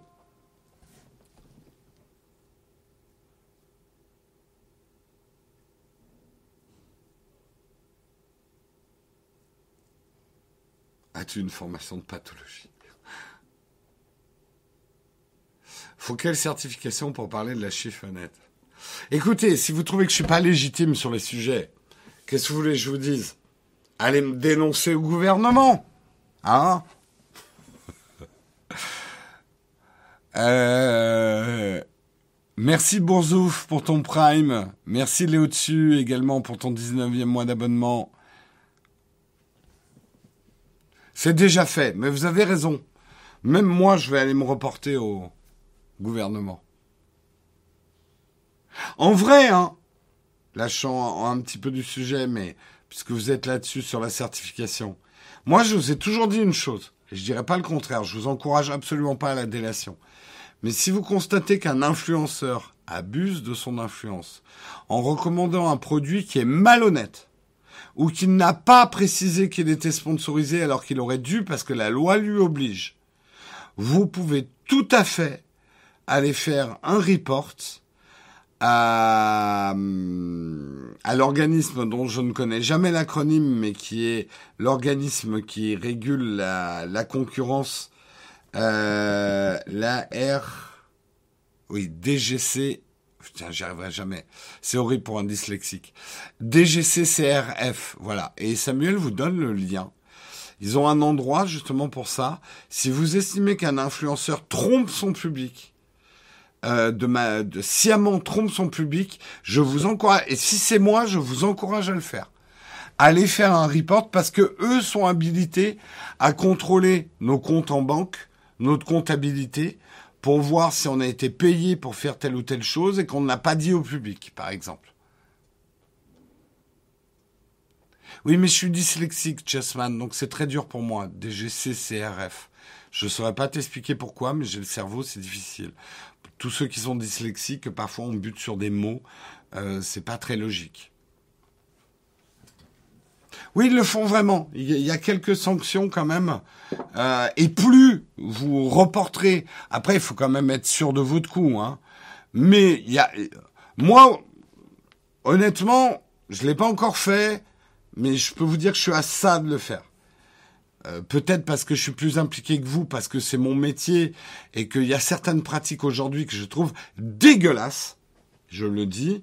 Je vois quand même des influenceurs ne pas dire que leur vidéo est sponsor alors que je sais qu'elle est sponsor parce que je suis au courant et je trouve ça tromperie. Alors c'est sûr que eux ils se prennent pas des critiques comme nous on a oh là là vous prenez trop de sponsors et tout. Ouais si tu dis pas que tu prends des sponsors c'est sûr que tu te prends moins de critiques ouais. Oui, c'est la Direction générale de la concurrence, de la consommation et de la répression des fraudes. Mais effectivement, je suis dans une position délicate. Moi, si je reporte des mecs, on va... Enfin, on va dire, euh, Jérôme fait ça pour tuer la concurrence. Enfin, c'est m'exposer aussi. Mais franchement, c'est pour ça que je vous dis, il y a des influenceurs qui font de la merde, qui font des choses malhonnêtes euh, vis-à-vis de vous, euh, réagissez.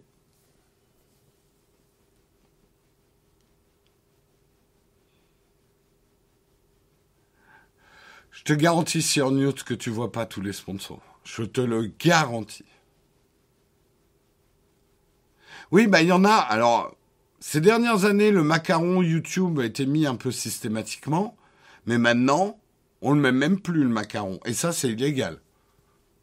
En fait, il faut comprendre que le macaron, t'es pas obligé de le mettre. Le petit truc contient un placement. Si toi-même dans ta vidéo, t'as indiqué qu'il y avait un placement clairement que tu as indiqué qu'il y avait un placement, t'es pas obligé de mettre le truc qui pop-up euh, dans, dans, YouTube indiquant qu'il y a une communication commerciale. Donc c'est pas obligé. Tombez non plus pas à bras raccourcis sur les YouTubeurs qui ne l'utilisent pas. Si ils l'ont indiqué dans leur vidéo que c'était sponsor, ils sont pas dans l'obligation de le mettre. Euh, ben c'est tout l'inverse sur Note. Une pub cachée va être euh, beaucoup plus, beaucoup plus euh, pertinente sur ton inconscient, justement. Ton conscient ne, ne l'identifiant pas comme une pub, ça va être au contraire une très bonne pub. Mais c'est une pub illégale. C'est pour ça aussi que les pubs cachées sont interdites. C'est parce qu'elles sont trop efficaces. Elles agissent sur l'inconscient, puisque votre conscient n'est pas en éveil. Il ne voit pas que c'est une pub. T'as tout faux, ouais, c'est une des raisons pour lesquelles les pubs cachées sont interdites. Je sais, on est full gravier, mais euh, c'est comme ça. Allez, je vais vous parler rapidement, vraiment très rapidement, euh, sur Netflix. C'est un article de Clubic. Euh, sur Netflix, euh, il y a une série. J'ai regardé les deux premiers épisodes. Je vous conseille de regarder. C'est pas la meilleure série documentaire du monde, j'ai trouvé. Je trouve qu'il y a des maladresses de montage, mais elle est quand même sympa. Elle est faite par The Verge, que vous connaissez bien, hein, le site de tech américain. Euh, cette série s'appelle The Future of. Je vous montre un extrait et en fait c'est un peu un anti Black Mirror. L'idée c'est euh, c'est euh, vous connaissez vous reconnaissez Nikolai Patel qui est un des présentateurs effectivement de The Verge. c'est qu'ils vont prendre un truc de société et vont expliquer ce que ça pourrait donner dans le futur. Le premier épisode est passionnant. C'est qu'est-ce qui va changer entre nous et nos chiens dans le futur? Et il parle notamment de technologies sur lesquelles on travaille, où on comprendrait de mieux en mieux le langage de nos chiens et les dangers que ça pourrait occasionner, mais les bénéfices aussi de mieux comprendre nos animaux domestiques en interprétant euh, le langage. Le deuxième épisode est sur les rencontres. Aujourd'hui, ce que dit cette vidéo, c'est par exemple, on est au degré zéro des sites de rencontres qui sont très primitifs mais demain l'optimisation entre guillemets de notre vie amoureuse et je sais que certains vont dire ah c'était mieux avant quand Pépé rencontrait Mémé à la fête de Saint-Jean. Au moins ça c'était naturel. On n'avait pas besoin des swipes à gauche et des swipes à droite. Ouais sauf qu'à l'époque on ne donnait pas trop le choix non plus et euh, les marieuses faisaient leur boulot. Mais bon c'est un autre débat. Tout ça pour dire il parle effectivement de euh, l'évolution euh, possible euh, des, euh, des applications et des sites de rencontres. Et c'est assez bien foutu. C'est pas le meilleur documentaire tech que j'ai jamais vu. Il y a un côté un peu trop lisse à mon goût. Mais c'est quand même super intéressant. Pareil, il parle du, du biohacking. Est-ce que les plantes, nos plantes domestiques, ils expliquent qu'aujourd'hui, avec euh, des reprogrammations de l'ADN, alors là aussi, il y en a qui vont dire, ah, c'était mieux à l'époque de mon grand-père. Nous, au moins, on allait chercher du vrai blé dans les vrais champs. Bref. vous qui parlez comme ça, n'allez pas voir ces émissions, vous allez vous allez en PLS.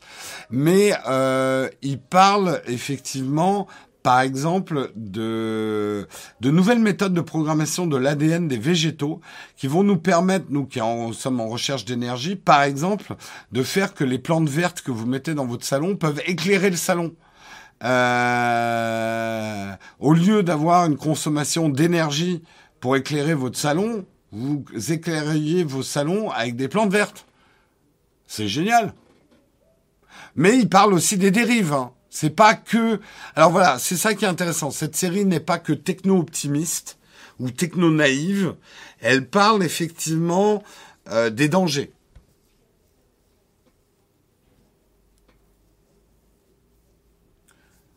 Ouais, mais Oleg, on a toujours trafiqué les végétaux. À partir du moment où on a mixé. À ce moment-là, pourquoi on mange pas du blé sauvage, Oleg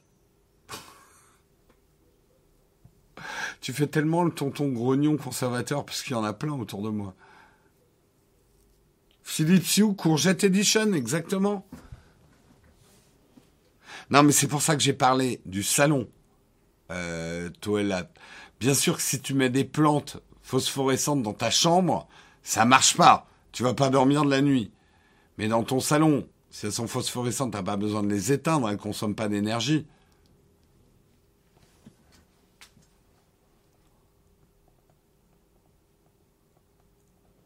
Voyez, vous raisonnez éteindre une lumière, parce qu'une lumière consomme de l'énergie. Il parle de trucs de ouf que, par exemple, aujourd'hui, vos meubles. Vous étiez chez Ikea ce week-end, je vous ai reconnu. Vos meubles, aujourd'hui, on fait pousser des arbres qu'on coupe, qu'on débite pour fabriquer des meubles qu'on doit finir de fabriquer nous-mêmes. Ben, il y en a qui commencent à travailler sur est-ce qu'on pourrait pas faire pousser un meuble directement? Genre, l'arbre devient la structure du canapé. Vous pensez que c'est pas possible Allez voir le documentaire?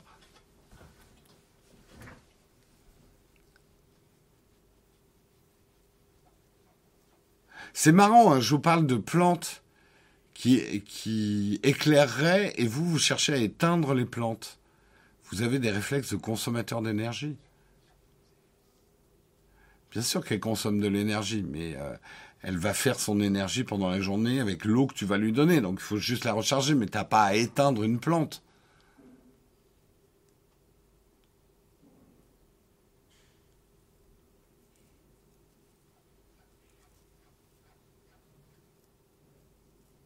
Faire pousser un meuble, ouais, c'est un concept de fou, mais ça marche.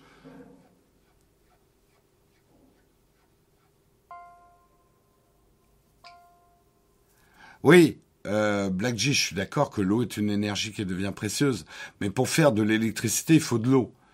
Donc euh, tu vas consommer beaucoup moins d'eau, entre guillemets, à recharger ta plante, en tout cas la faire survivre, euh, que l'eau qu'il faut pour produire de l'énergie pour allumer une ampoule. Donc les documentaires s'appellent Best of et ils sont présents dès aujourd'hui sur Netflix. On continue et on termine avec un mensonge. Le mensonge de Samsung, c'est un article de Presse Citron. Samsung a menti, ses smartphones Galaxy ne sont pas si étanches que ça. Euh, en fait, la plupart des smartphones répondent aujourd'hui à des critères d'étanchéité de l'eau, étanchéité que vous pouvez tester sur votre smartphone Android à l'aide d'une petite application. Véritable atout marketing, cette étanchéité à l'eau est en réalité toute relative. Certains smartphones peuvent en réalité uniquement recevoir des éclaboussures, tandis que d'autres peuvent uniquement supporter des immersions rapides et non continues dans l'eau.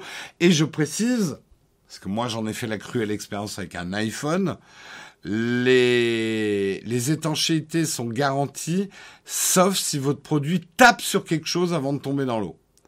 Moi, ça m'est arrivé avec un iPhone, je vous le cacherai pas, qui est tombé dans la cuvette des chiottes. Et comme il a tapé sur les mailles, pendant un, un bref instant, ça a créé une tension sur le joint. Une gouttelette, micro-gouttelette d'eau s'est infiltrée dans le système. La pastille d'humidité donc a pris et donc la garantie n'a pas fonctionné.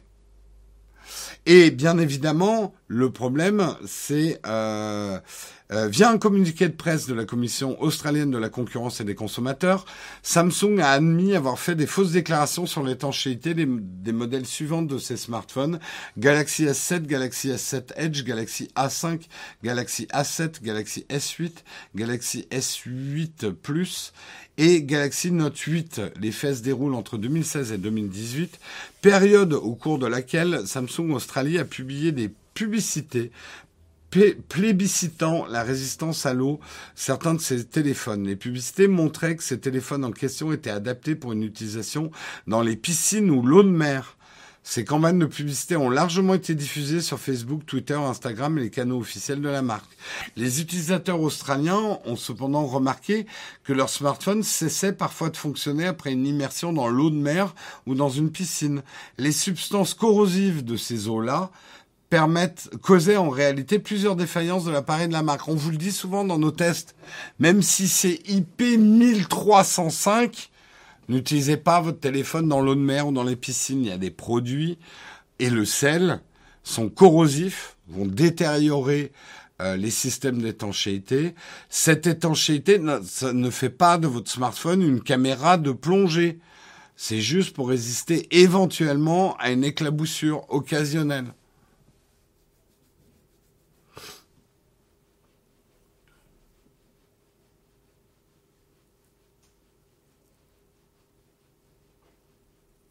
Donc, euh, publicité plébiscitante. Achievement unlocked.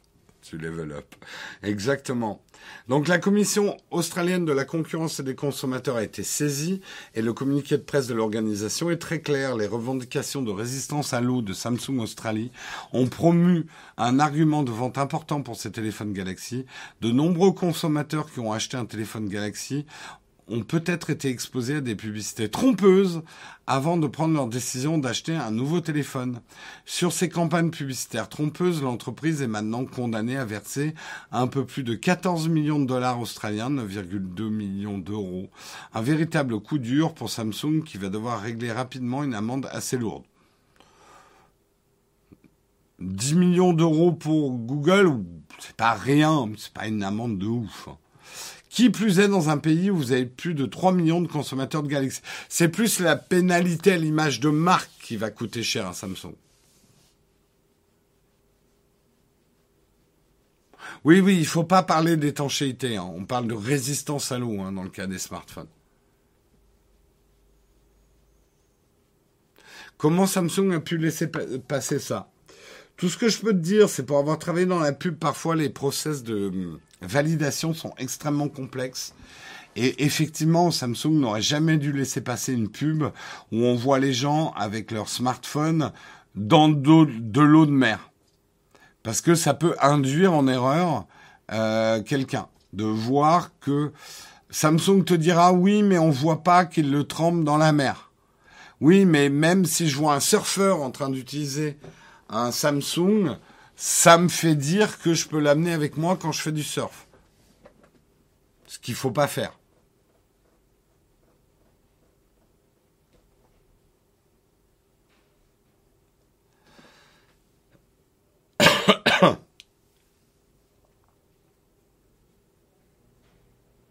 Ils se prennent beaucoup de bâches Samsung, ils ont toujours une bonne image.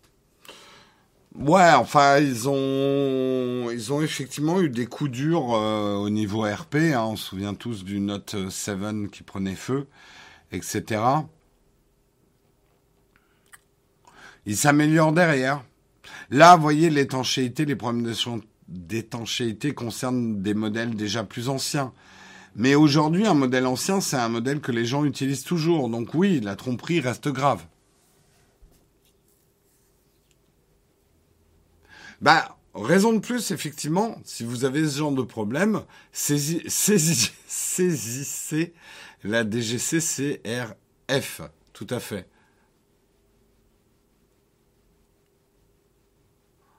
Vous n'êtes pas seul et il y a des y a des, des, organes gouvernementaux qui sont là pour défendre les consommateurs et les consommateurs ont besoin d'être défendus. Soyez proactifs. Vous dites pas ouais de toute façon quelqu'un d'autre va le faire. Moi tant pis, j'ai été con, j'ai acheté tel truc, j'ai été con. Oh non, je le renvoie pas, je vais me chier la honte. Oh puis j'ai la flemme. Non non non non non non non. Revendiquez vos droits de consommateur. Putain, vous avez payé pour un produit. Ils ont fait une fausse promesse. C'est eux les coupables, c'est pas vous.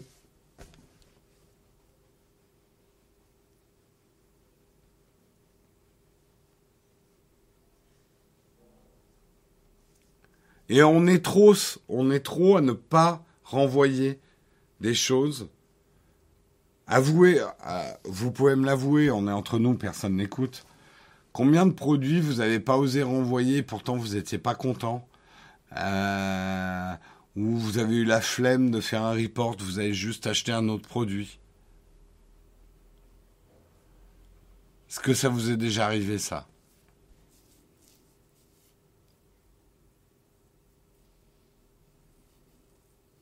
Parce qu'il y a un peu cette honte de s'être trompé de produit aussi.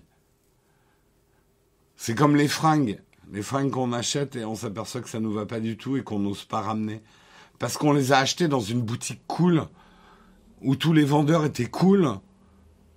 Et vous vous sentiez pas très cool dans la boutique, mais vous avez acheté un truc cool. Et vous dites, merde, putain, si je le ramène alors que ça me va pas du tout, je vais pas avoir l'air cool du tout.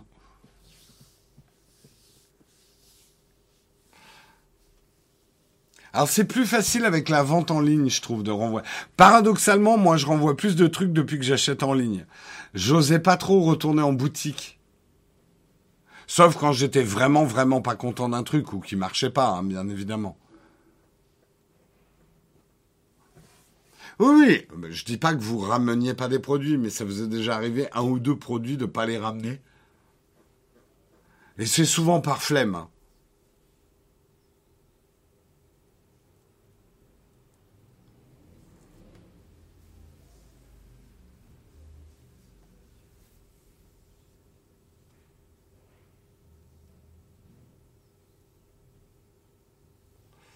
J'ai rendu un Sigma à la FNAC une fois. Il y avait un gros problème de maths. Non, mais bien évidemment, quand un produit a un gros problème, on le ramène. Hein. Mais vous savez, le produit qui a pas vraiment de problème, mais un peu erreur de casting. Mais pourquoi j'ai acheté ce truc-là? En fait, il fait pas du tout ce pourquoi je l'ai acheté. Euh, bien évidemment, c'est facile de ramener quand il y a un gros problème technique et que le produit marche pas. Mais quand vous avez fait une erreur d'achat, pas évident parfois. C'est pour ça que j'ai parlé des fringues.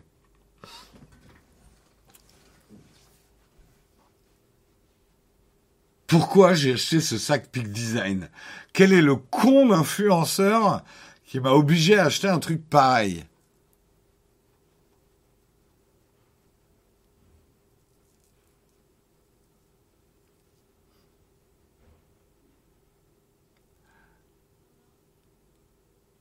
Euh, je suis satisfait de mon abonnement Nowtech. Je peux être remboursé.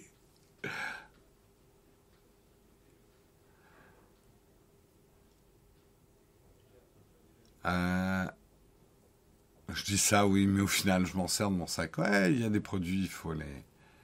Le Twitch achat m'a tué, tout à fait.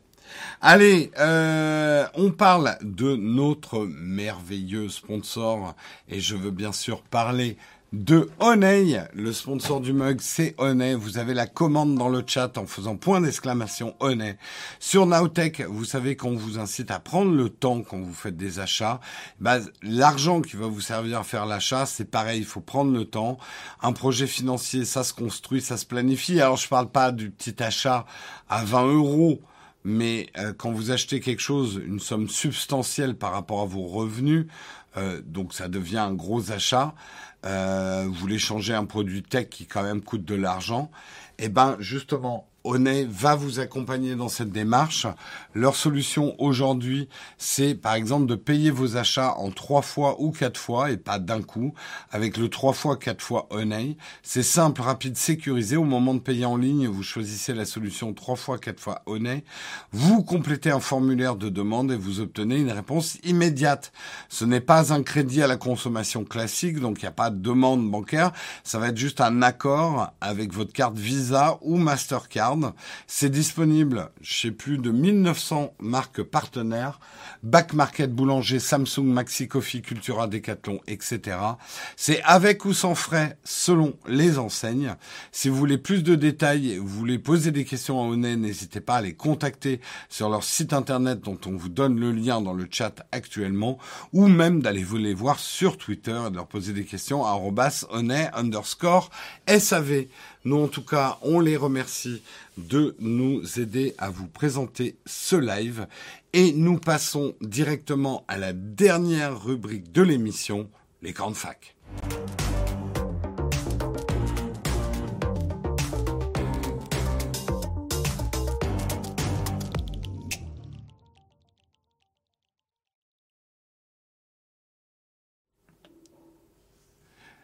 Je vois qu'il y a des questions sur Onet. Encore une fois, n'hésitez pas à aller leur poser la question. Nous, on ne travaille pas pour Onet. On a pris effectivement un certain nombre de renseignements sur Onet avant de les accepter comme sponsor.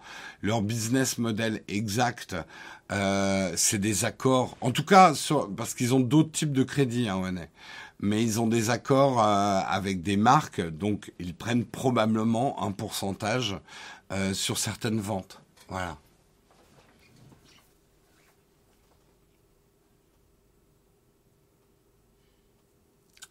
J'ai 5 minutes pour le camp de fac. J'ai pas dit que je terminais à 9h30. Samuel. Tu rêves? On va faire au moins 10 minutes de camp de fac. Au moins il ne reste plus que 4 mugs effectivement avant euh, la fin de la saison des mugs. La saison des mugs se termine le 1er juillet, reprendra la deuxième semaine de septembre. Donc on continuera à faire des lives sur Twitch, pas le matin à 8h. Euh, on arrête effectivement pendant deux mois le mug. C'est la pause euh, effectivement entre deux saisons. On a besoin de cette pause pour ressourcer l'émission, nous ressourcer nous et pas nous lever tous les matins euh, très très tôt. On ne sera pas en vacances, je précise parce que tout le monde nous dit ah bonnes vacances. Non, on sera pas en vacances. On continuera à faire des vidéos sur YouTube, euh, on continuera à faire des lives. C'est juste effectivement le mug Nowtech. c'est la fin de la saison vendredi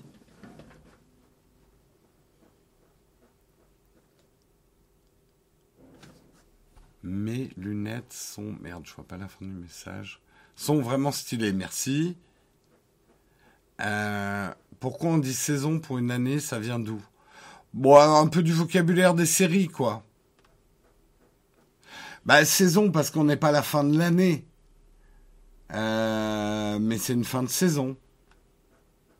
On était, euh, on va dire, je sais pas, en saison... on doit être en saison 4 du mug? Ou trois, je ne saurais, pas dire.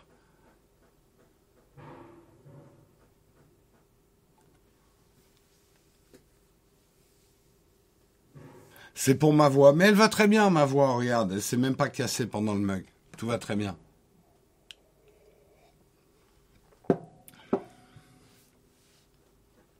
C'est comme une saison sportive.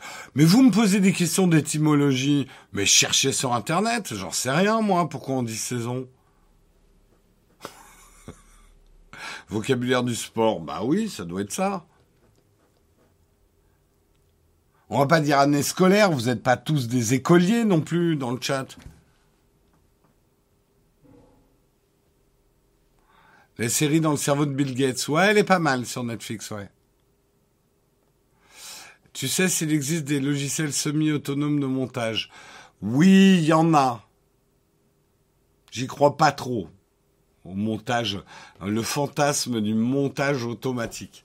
Il y a des outils qui vont te faire gagner du temps. Aujourd'hui, il y a des outils qui vont te permettre de couper les silences dans un montage, mais le montage, on n'y est pas encore à l'intelligence artificielle qui arrive à faire un montage euh, vraiment probant. Ça arrivera peut-être. Mais tout ce que j'ai vu en démo de mon... Alors, sur des vidéos très simples, ça peut marcher. Mais des vidéos comme les nôtres, avant qu'une intelligence artificielle arrive à la monter, on n'y est pas encore.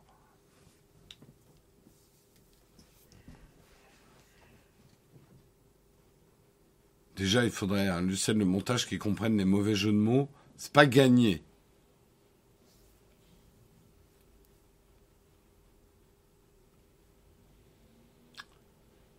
As-tu un gadget coup de cœur en ce moment? Hmm. Qu'est-ce que j'aime Qu'est-ce que je me dis en ce moment que je trouve vraiment top? J'aime vraiment ça va même ça va vous paraître con mais euh, J'aime vraiment, euh, désolé, c'est encore un produit Peak Design, je suis vraiment désolé.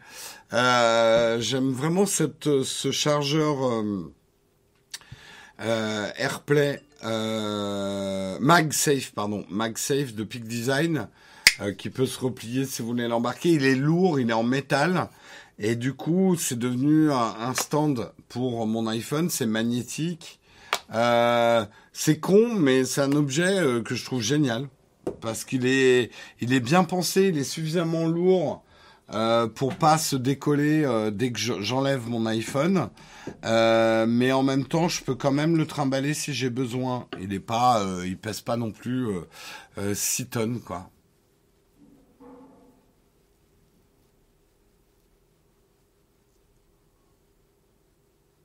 Sinon, oui, tu peux, tu peux aller voir la vidéo qu'on vient de sortir sur les objets qu'on amène en vacances. Tu pars en vacances aux Bahamas? Ah non, pas aux Bahamas. Je, moi, je pars euh, fin août en vacances pendant deux semaines et on va en Bretagne. On va en Bretagne, on va à Belle-Île et on va à Vannes. Voilà, si vous voulez tout savoir. Maintenant, vous savez tout. Et on sera en vacances, donc on fera pas des pots euh, dans les régions. La Bretagne, les Bahamas, c'est pareil. C'est vrai qu'avec le changement climatique, ça n'a pas tardé, hein, les palmiers en Bretagne. Hein.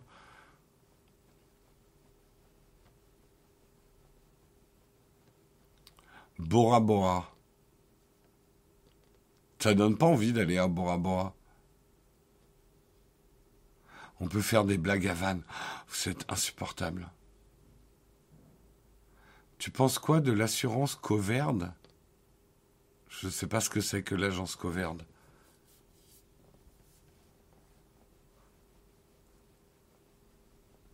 On va refaire les vannes de l'autre jour. Oui, c'est un peu ça. Hein.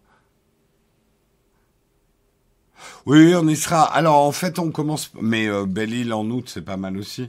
On fait euh, notre dernière, la dernière semaine d'août, on sera à Belle-Île. Et euh, c'est la première semaine de septembre où on sera à Vannes. Donc, il y aura un petit peu moins de monde. Ouais, bah, de toute façon, le golfe du Morbihan, on aime beaucoup, hein, nous. Un Parisien en Bretagne, c'est pas des vacances, c'est aller dans sa résidence secondaire. J'aimerais bien avoir une résidence secondaire euh, dans le golfe du Morbihan. Une assurance pour les produits tech à recommander? Non, on avait été sponsorisé par une, mais j'ai oublié le nom. Je sais plus. Ça chauffe pas trop avec la coque, le support pas du tout, non?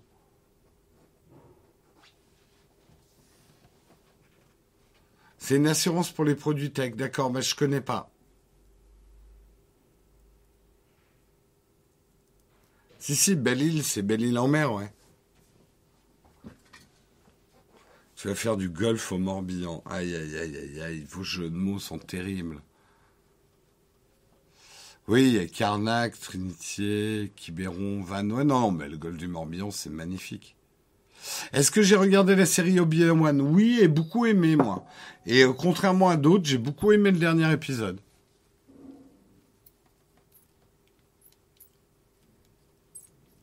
Beaucoup, beaucoup aimé le dernier épisode. J'ai vraiment bien aimé euh, Obi-Wan.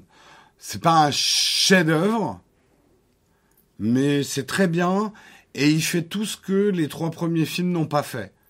C'est-à-dire un peu d'émotion autour euh, du personnage d'Anakin euh, Skywalker notamment.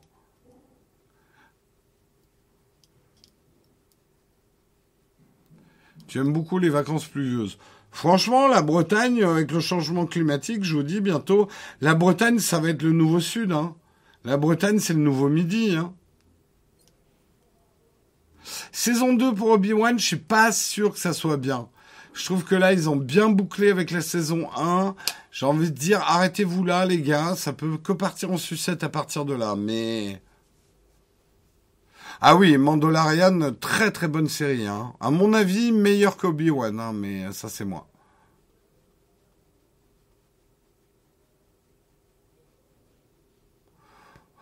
Oleg ne s'est pas enflammé pour Obi-Wan. Bah, moi j'ai bien aimé, qu'est-ce que tu veux que je te dise? J'ai bien aimé. Euh, le truc c'est qu'on a regardé les trois films juste avant Obi-Wan, les trois premiers euh, Star Wars. Et ça a tellement mal vieilli, il y a tellement pas d'émotion dans ces films. On comprend absolument pas pourquoi Anakin euh, est méchant. Je spoil pas en disant ça, sérieux. À moins que vous vous intéressiez pas du tout à Star Wars, donc vous allez jamais le regarder. On comprend bien mieux dans la série ce qui s'est passé dans les trois premiers films, en fait.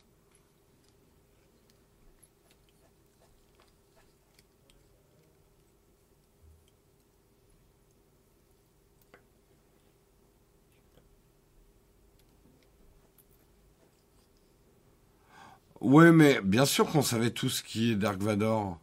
Enfin, c'est comme si tu me disais le Titanic, ça n'a jamais marché, on connaît la fin.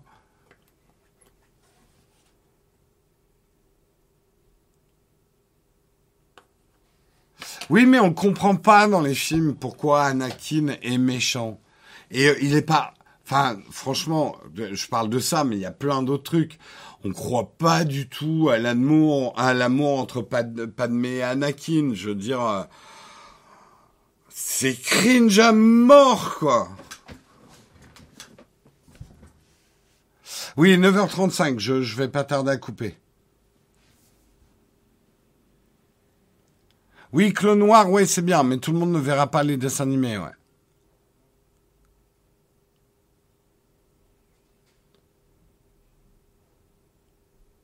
Ah non, pas du tout, Wendigo. Désolé, mais tu te trompais.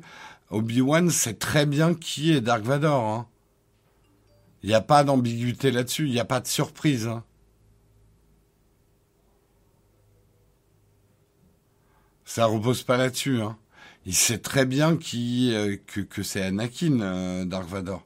Justement. Enfin, moi, euh, je pense pas qu'il y avait un effet de surprise entre Dark Vador et Anakin.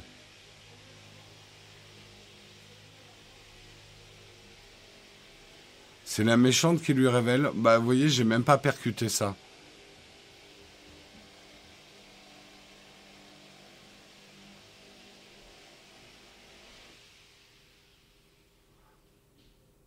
La prélogie, c'est un ado qui fait sa crise sans la force ça deviendrait juste indélicat.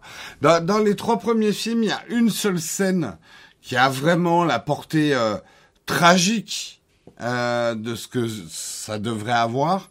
C'est la scène de combat euh, entre Anakin et Obi-Wan au milieu de la lave. Je spoil pas. Et eh ben vous savez que c'est pas George Lucas qui a fait cette scène. c'est Spielberg parce que George Lucas n'arrivait pas à filmer cette scène. Il a demandé à son pote Spielberg de la filmer. Avec tout le respect, j'ai énormément de respect quand même pour euh, George Lucas, d'avoir créé un univers, une culture qui a bouleversé le cinéma. Euh, et son premier film, donc le 4, est une réussite qui est pas passée loin du caca total. Hein. On connaît toute l'histoire. Donc je reconnais quand même à George Lucas certains talents, mais je lui donnerai jamais un grand talent de réalisateur. Euh, et surtout la direction d'acteur. Il est nul en direction d'acteur. Il arrive à mal faire jouer un acteur euh, qui, qui, sont les, c'est des bons acteurs. Euh, merde, j'ai oublié leur nom, mais euh, Padmé Anakin. Euh, non, peut-être celui qui joue Anakin, il est quand même pas top comme acteur. Euh, mais Obi-Wan et tout ça, c'est McGregor. Et euh, c'est des bons acteurs. Et euh, il les fait tellement mal jouer. tellement mal.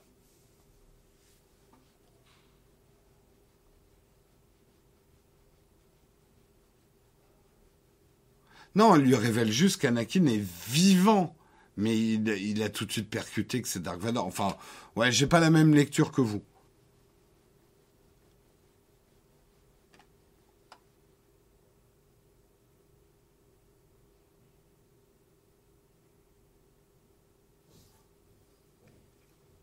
Au bout de 15 ans après la sortie d'un film, c'est plus un spoil, c'est aux gens d'aller se bouger.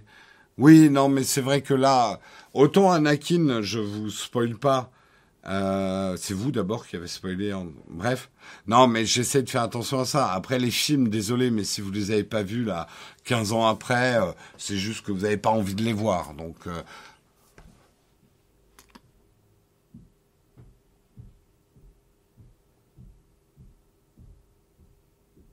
Bref, sur ce, si on commence à partir sur un débat sur Star Wars, ça va être pire qu'un débat sur les pâtes al dente. Hein euh, De son propre aveu, par contre, c'est connu que George Lucas n'aime pas réaliser, préfère concevoir et produire. Oui, mais c'est pour ça qu'il aurait jamais dû faire la prélogie. En fait, pour moi, euh, d'abord parce que sa femme, n'oublions pas un truc, tiens, puisqu'on est dans l'invisibilisation des femmes permanentes. Allez lire l'histoire du montage du premier Star Wars qui a été tourné, l'épisode 4.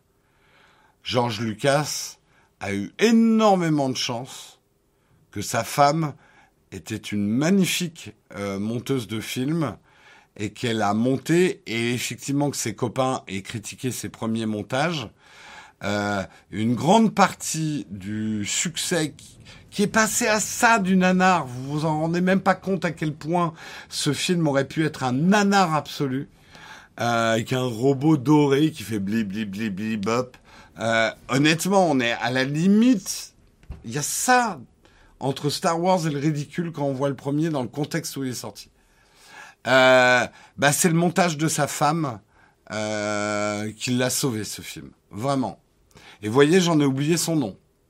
Ce qui me prouve bien que l'invisibilisation des femmes fonctionne. Ce qui n'est pas une bonne nouvelle.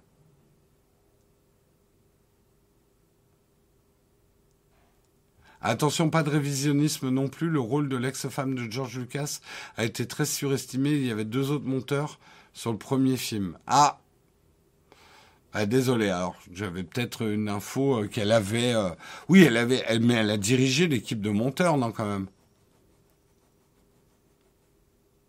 Mais vous voyez, personne n'a le nom de l'ex-femme de George Lucas.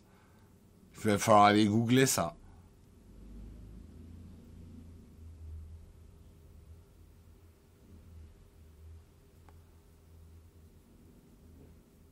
J'ai vu le 4 pour la